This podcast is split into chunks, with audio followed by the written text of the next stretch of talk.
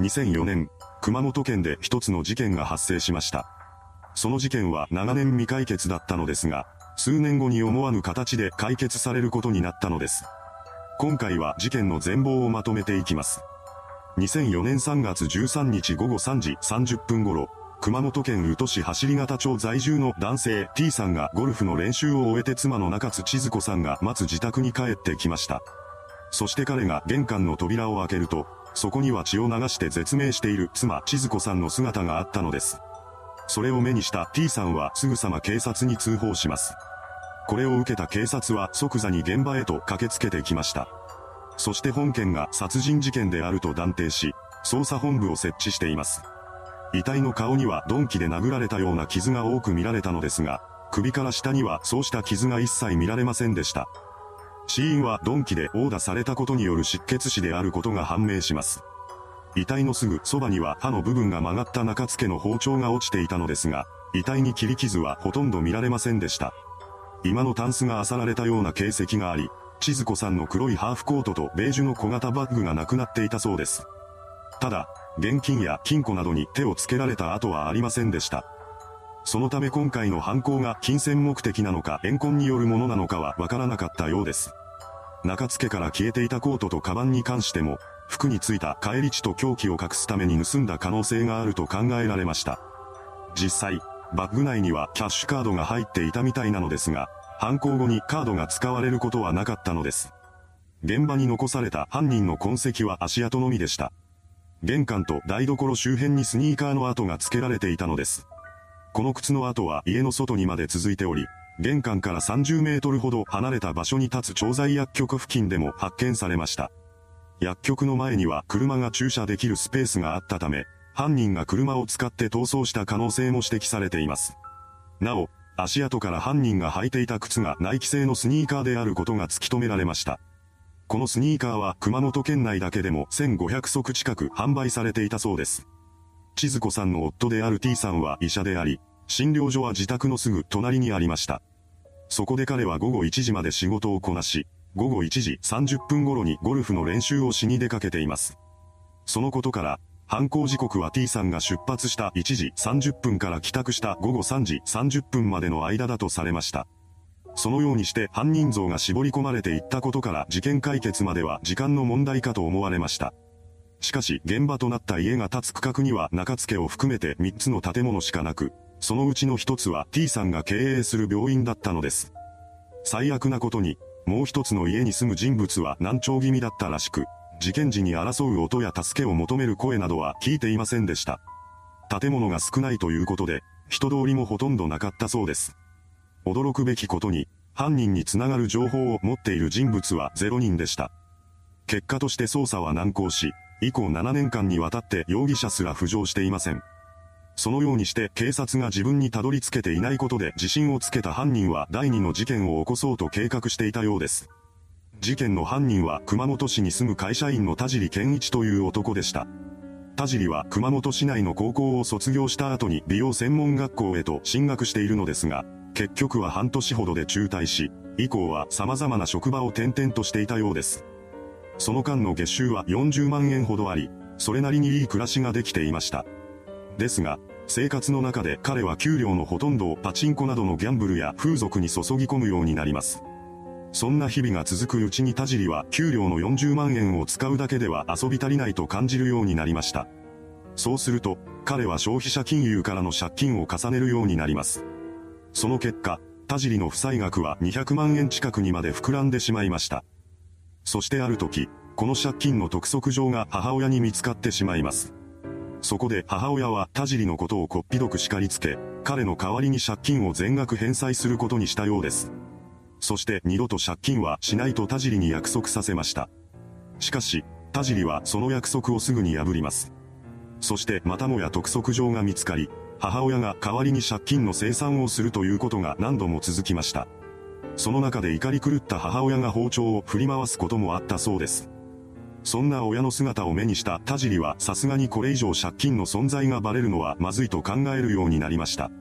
しかし、彼は借金をやめられません。そんな状況下で次のような考えに至ったそうです。借金があることがバレるのだけは嫌だ。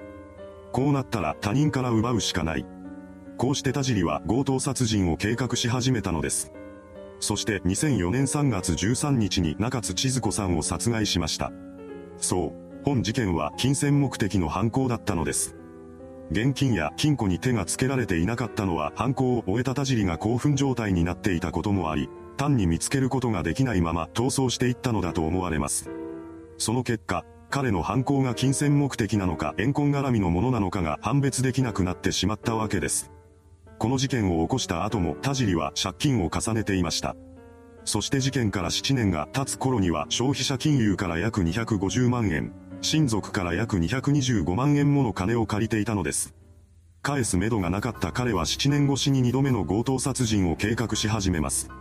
ただ、7年前の犯行ではほとんど金を手にすることができませんでした。そこで、今回はしっかりと金を持っている相手を選定した上で犯行に及ぼうと考えたようです。田尻は過去の記憶をたどっていきます。そして運送会社に勤務していた時に引っ越しの依頼を受けた相手で裕福そうな家庭があったことを思い出しました。彼はその家を狙うことにします。2011年2月23日午後6時10分頃、ナイフを隠し持った田尻がターゲットである K さん夫妻が住む家を訪ねました。彼はインターホンを鳴らし、車を家の壁にぶつけてしまったと嘘をついて K さんを家からおびき出そうとしました。この嘘に引っかかって妻であるよしこさんが玄関のドアを開けてしまいます。その瞬間、田尻はナイフを取り出して彼女に襲いかかりました。そして現金10万円と商品券2万円分を奪い取ります。この時、家にいたのは妻のよしこさんだけだったようです。しかし、その直後の午後6時30分頃に何も知らない夫の K さんが帰ってきてしまいました。田尻はそんな彼にも襲いかかります。そして K さんに怪我を負わせると現場から逃走していきました。その10分後の午後6時40分頃、現場周辺に立つ家の住人から2回にわたって110番通報が入れられます。これを受けた熊本東署員は現場に急行していきました。そして家の敷地内で倒れている K さん夫婦を発見します。それから二人はすぐに病院へと救急搬送されました。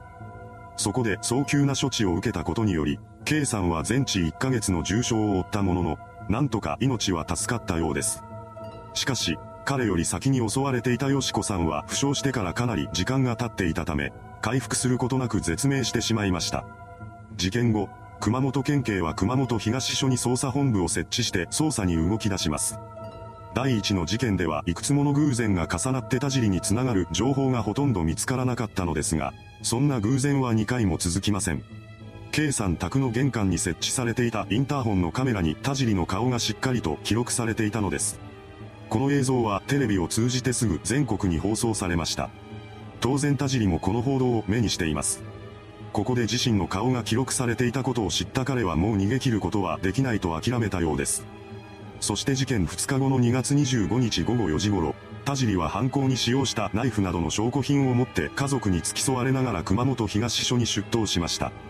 そこで彼は逮捕され、すぐに取り調べが始まります。その中で捜査員は今回の事件と7年前に起こった未解決事件の手口が酷似していることに気がつきました。同一犯による犯行の可能性を疑った警察は田尻に厳しく追及をかけます。その結果、田尻は出頭から約1ヶ月後の3月23日に千鶴子さん殺害事件の犯人が自分であると認める供述をし始めました。捜査員が彼の供述をもとにして熊本市富合町にある山中の捜索を行ったところ、犯行に使われた鈍器や衣服が発見されます。これを受けた熊本県警は3月26日に田尻を殺人罪で再逮捕しました。こうして迷宮入りするかと思われていた未解決事件が7年越しに解決されたのです。その後、田尻は裁判にかけられることとなります。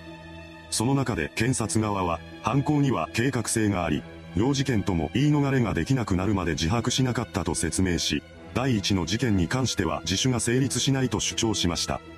一方の弁護側は、事件発生から7年が経過して迷宮入りしていることからも、被告の自首と協力なくして事件の立証はできなかったとし、第一の事件に関しても自首が成立すると主張したようです。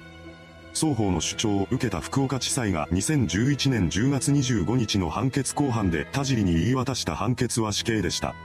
裁判長は争点となった自首の認定について、自発的に供述したとは到底言えないと指摘し、自首を認めないことを決定しています。これを不服とした弁護側は7日後の11月1日に福岡高裁に控訴しました。